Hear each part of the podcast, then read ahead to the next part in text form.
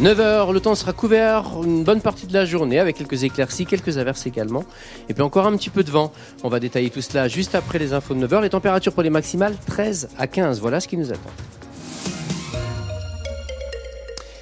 Et en attendant les infos, c'est avec Pierre Coquelin. Bonjour Pierre. Bonjour Yannick, bonjour à tous. Moins de bateaux de plaisance, mais des escales plus longues dans les ports manchois. Les nuitées, le nombre de nuitées a augmenté de 15% l'an dernier.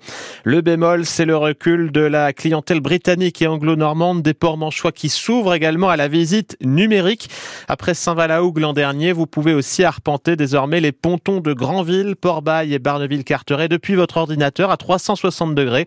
Idéal pour donner envie aux plaisanciers, mais aussi plus largement aux touristes, comme l'explique Olivier Leménian.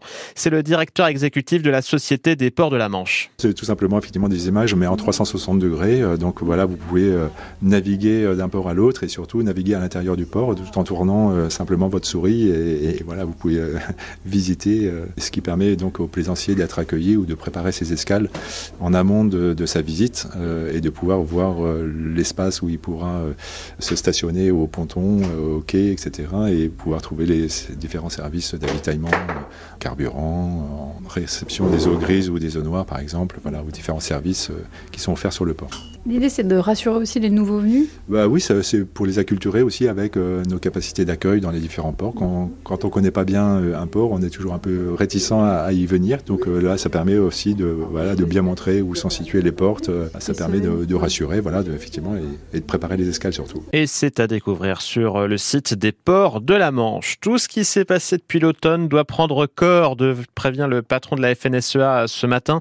Arnaud Rousseau euh, sera reçu cet après-midi à par le chef de l'État. Un rendez-vous à quatre jours seulement de l'ouverture du Salon de l'agriculture à Paris. Ce matin, agriculteurs, industriels et grandes distributions se retrouvent au ministère de l'Agriculture pour un comité de suivi des négociations commerciales. Et demain, le Premier ministre Gabriel Attal doit dévoiler de nouvelles mesures. Un homme de 58 ans placé en garde à vue hier à Cherbourg, selon nos confrères de la presse de la Manche. Les gendarmes l'ont intercepté et interpellé hier matin euh, dans un mobile-home à, à Bretteville-en-Serre. Il s'agirait euh, du conducteur de l'utilitaire qui a roulé à vive allure fin janvier dans les rues piétonnes de Cherbourg. Euh, ce soir-là, l'automobiliste avait tout renversé sur son passage. Par chance, il n'y avait pas eu de blessés. Toujours selon nos confrères, le suspect doit être présenté au parquet dans la journée. Près de 90 personnes évacuées dans le secteur de Condé-sur-Vire aujourd'hui une bombe de la Seconde Guerre mondiale de près de 500 kilos doit être neutralisée. Elle a été découverte dans la Vire l'été dernier. L'opération euh, peut durer toute la journée.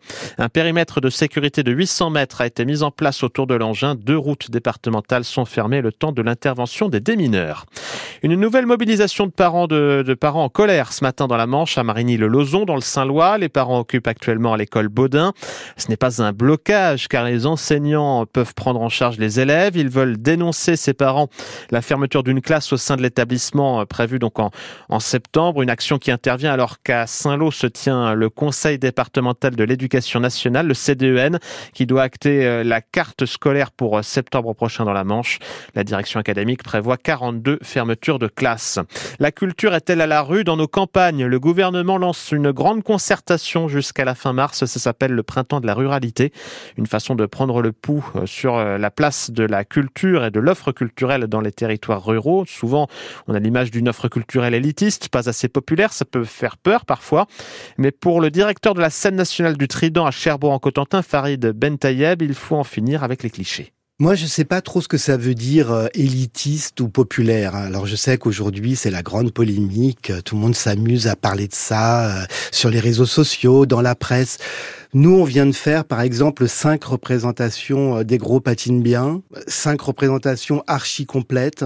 Ce spectacle est né dans le théâtre public, il continue dans le théâtre privé, il fait des milliers et des milliers de spectateurs. C'est hyper populaire. Ça veut dire quoi? Que c'est de mauvaise qualité? Nous, on l'a accueilli et on a fait un super carton et ça a très très très bien marché. On est aussi un lieu qui est financé par des pouvoirs publics, c'est-à-dire par un État, par un conseil régional, par un conseil départemental et par une ville, et qui a certaines exigences et qui décide que il existe un cahier des charges. Farid Ben Tayeb, invité d'Anthony Rimbaud ce matin sur euh, France Bleu Cotentin. L'interview est à retrouver sur francebleu.fr. Et puis, quel sera le prochain village préféré des Français? La liste des 14 sélectionnés est désormais connue. C'est le village de Rie, près de Rouen, qui défend euh, les couleurs de la Normandie. On se souvient qu'en 2019, c'est Saint-Valahougue qui avait remporté le concours. Vous avez jusqu'au 8 mars pour voter.